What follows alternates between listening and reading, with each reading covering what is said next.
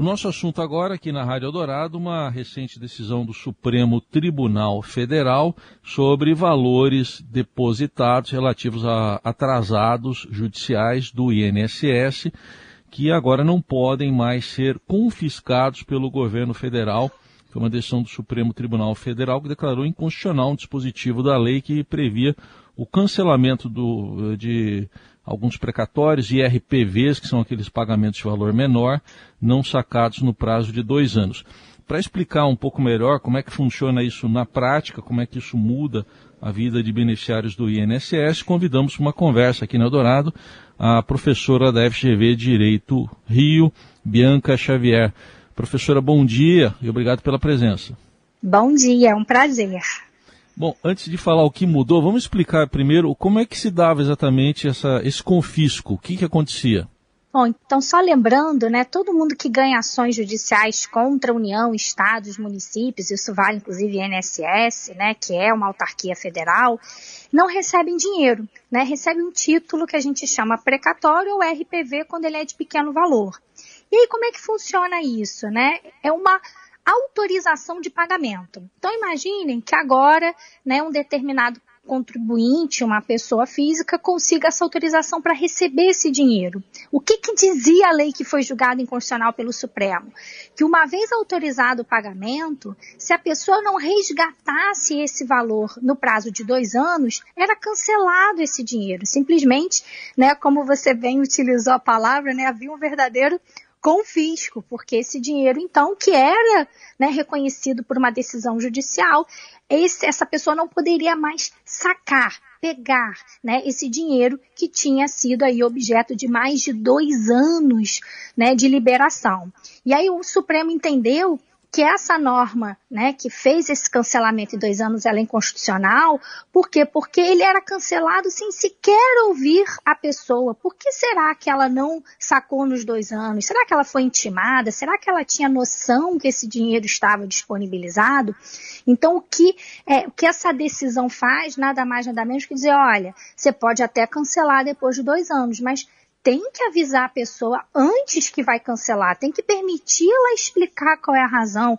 Imagina que uma pessoa está internada, né, que a pessoa tem algum problema, alguma explicativa para não ter sacado, porque afinal de contas, né, quem é que perde dinheiro, né? Se você tem aí dois anos para sacar, o que será que aconteceu com essa pessoa para ela não ter né, feito jus, para não ter sacado, para não ter tirado esse direito que foi garantido né, por uma decisão judicial. Então, o que o Supremo fez foi dizer: olha, é, antes de você extinguir esse direito, de você tirar esse precatório, esse RPV, né, cancelar ele, tem que ouvir a pessoa, tem que intimar aquela pessoa que é o titular desse dinheiro. Então agora com essa mudança do Supremo, uh, professora, uh, o que que uh, acontece, por exemplo, com esse dinheiro que ficou lá por mais tempo, a pessoa não sacou por, pelos mais variados motivos, é a justiça que vai agir no caso ou o próprio INSS? Como que funciona? Então, é, dependendo de quem é, né, se é União, Estado, Município, ela deve, inclusive o próprio juiz, ele deve intimar a pessoa para que ela informe as razões pelas quais né, não houve esse saque. Então, agora, pela decisão do Supremo, tem que ser intimado. Então, tanto o juiz pode fazê-lo, como o próprio ente federativo, União, Estado, Município, né, o INSS, deve fazê-lo para que haja a manifestação aí do contribuinte, da pessoa física, para que ela explique a razão pela qual ela não fez esse saque. Professora, e no caso de alguém que está nos ouvindo, porque essa lei estava valendo desde 2017, que teve lá valor confiscado, talvez nem saiba que teve, mas vamos supor que saiba, ela pode ainda recuperar esse valor? Pode, porque uma lei, quando ela é julgada inconstitucional, é como se ela nunca tivesse existido, né? Então, todos aqueles valores que foram cancelados sem ouvir a parte, né, sem ouvir a pessoa que foi prejudicada, né, ela passa a ter de, de novo o direito de discutir isso. Então, caso alguém, né, se sinta lesado, né, não foi intimado, pode é, requerer também judicialmente que seja ouvido a razão pela qual né, ele não fez esse saque e restabelecer esse precatório, esse RPV. E aí, obrigatoriamente, esse restabelecimento é por via judicial? Tem que entrar com uma ação na justiça? É, pode ser nos próprios autos, né, daquele processo, porque pensa, o precatório RPV já vem de um processo. Então, essa pessoa que teve esse problema do cancelamento, ela pode pedir no próprio processo que originou o RPV, ou seja, já existe um processo, ou, dependendo da situação, né, ela pode até mesmo ajuizar uma nova ação. Né? Aí vai depender da estratégia de cada caso, mas já tem um processo, a pessoa pode, nos próprios autos do processo, né, requerer aí, apresentar a decisão do Supremo Tribunal Federal, né, essa ação direta de inconstitucionalidade, a 5755, que vale contra todos, é bom falar, ah, mas é uma decisão judicial específica? Não, é uma decisão que vale para todas as pessoas físicas e jurídicas que estão nessa situação de terem um RPV ou um precatório cancelado. E, e não só do INSS ou só do INSS, professora? Não, isso é para a União, né? Então, todos os casos da União vale essa decisão. Então, não só INSS, mas qualquer outro órgão da União que tenha cancelado o RPV. Isso vale, é uma norma né, federal, isso vale para todos os casos né, da União que foi julgado é, inconstitucional. E vale também para os outros, tá? Para os outros entes federativos, ou seja, o que disse o Supremo? Não pode cancelar precatório sem ouvir a parte. Isso vale para todas as searas, Estado, município, União, né? Apesar de ser uma lei federal, a gente tem aí pra, como aplicar para todas as searas, né? Para todos os casos de emissão de precatório. Por quê? Porque não se pode cancelar direito de ninguém. Isso não só de precatório, mas a própria prisão, a própria retirada de patrimônio, sem ouvir né, o que a pessoa tem a dizer. Isso a gente chama no direito de contraditório. Então, em todos os casos, para se tirar o direito de alguém, primeiro tem que ouvi-lo, tem que saber quais são as razões para aquela pessoa né, estar perdendo um direito, está sendo retirado um direito daquela, daquele cidadão, daquela pessoa jurídica.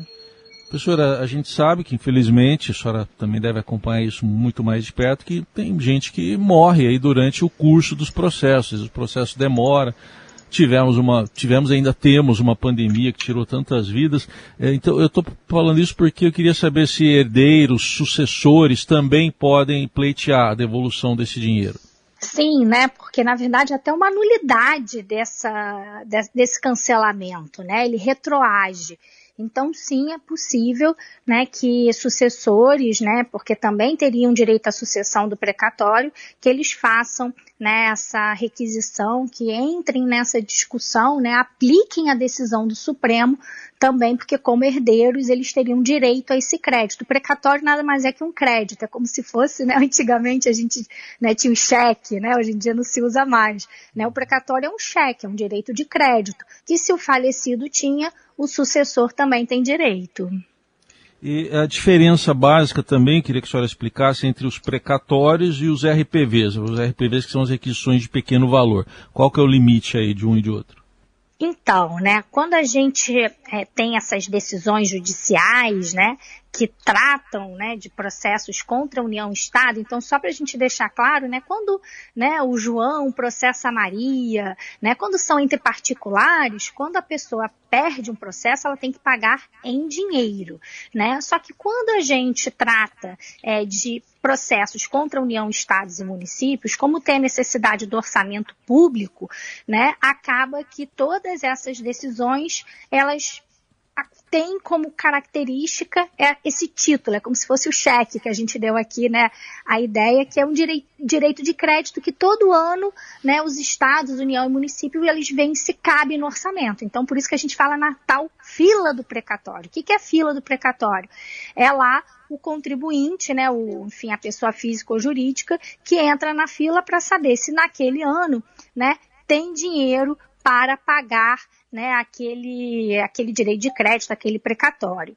Só que então, o que, que eles fizeram né, em relação né, a, a, a, algumas situações? Então, a maioria delas, né, os valores altos, né, tem que entrar nessa fila e todo ano verifica-se, né, por ordem de chegada, né, os precatórios mais antigos são os primeiros a serem pagos, ou se tem algum tipo de prioridade, né, então por isso tem a fila, é organizada cronologicamente, e aí até o limite do orçamento vai se pagando. Acabou o dinheiro naquele ano, vai para o próximo ano. Então, o precatório, ele tem essa ordem cronológica, ano a ano, para saber né, quem é que vai receber esse valor. Mas, para valores menores, e dado essa burocracia, né, é, para pequenos valores, né, até 30 salários mínimos para os municípios, 40 para estados e 60 salários mínimos para a União, né, se criou uma regra mais fácil para você não ter que ficar entrando nessa fila, né? né? Então, o RPV nada mais é do que o requisitório de pequeno valor, ou seja, o que fica entre né, de 30 a 60 salários mínimos, dependendo se essa ação, né, se RPV era contra União, Estado ou município, e o trâmite é muito mais tranquilo, ele é pago normalmente no próprio ano, né? Então, o que define o que é RPV e o que é precatório é o valor. Então, no caso da União do INSS, a gente está falando aí de 60 salários mínimos. Muito bem, então fica o alerta e principalmente para quem está nos ouvindo, se eventualmente entrou com uma ação, se, enfim, ou se algum parente entrou infelizmente faleceu, para que a pessoa vá atrás, tente descobrir, né, professora? Exatamente, né? E isso é uma forma de você consultar, né? Claro que nem toda pessoa física tem essa, essa facilidade, né? Mas todos os tribunais, né, têm sites que você pode pesquisar pelo nome da pessoa, né? Então, se você tem dúvida, poxa, será que meu pai, será que minha mãe, será que a minha tia tinham RPV ou não? Uma boa forma de você começar essa pesquisa é olhar no site dos tribunais né? O Tribunal da União, o Tribunal dos Estados tem lá pesquisa por processo, por nome. Então basta colocar ali o nome, né, e buscar se tinha algum processo. Se tem processo contra a União, é possível, se ganhou, que tem um precatório. Aí dá para buscar quem foi o advogado que trabalhou na causa, né? Então é uma forma que a pessoa física tem de tentar resgatar essa informação, principalmente quando é herdeiro, né? Muito bem, ouvimos aqui na Área Dourado Bianca Xavier, professora da FGV Direito Rio, com explicações sobre essa decisão do Supremo Tribunal Federal de cancelar uma lei né, que permitiu o confisco de atrasados que aí de pagamentos, no caso do INSS, mas explicou aqui a doutora Bianca extensivo né, a outros pagamentos de União, Estados e municípios de quem não resgatava o dinheiro num período de até 10, dois anos. Obrigado, professora. Até uma próxima oportunidade. Eu que agradeço, muito obrigada. Um bom dia para todos.